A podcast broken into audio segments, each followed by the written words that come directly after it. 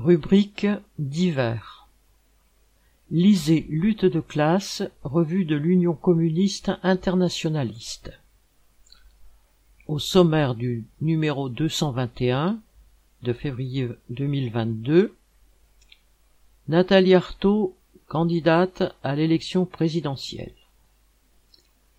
Kazakhstan, la classe ouvrière face aux bureaucrates, à Poutine et aux puissances impérialistes. Chine, États-Unis, une concurrence féroce mais inégale.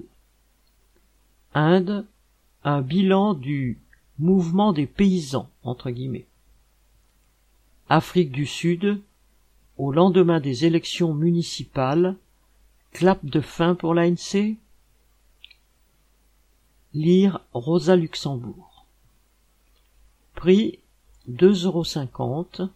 Envoi contre 5 timbres à 1,43 euro.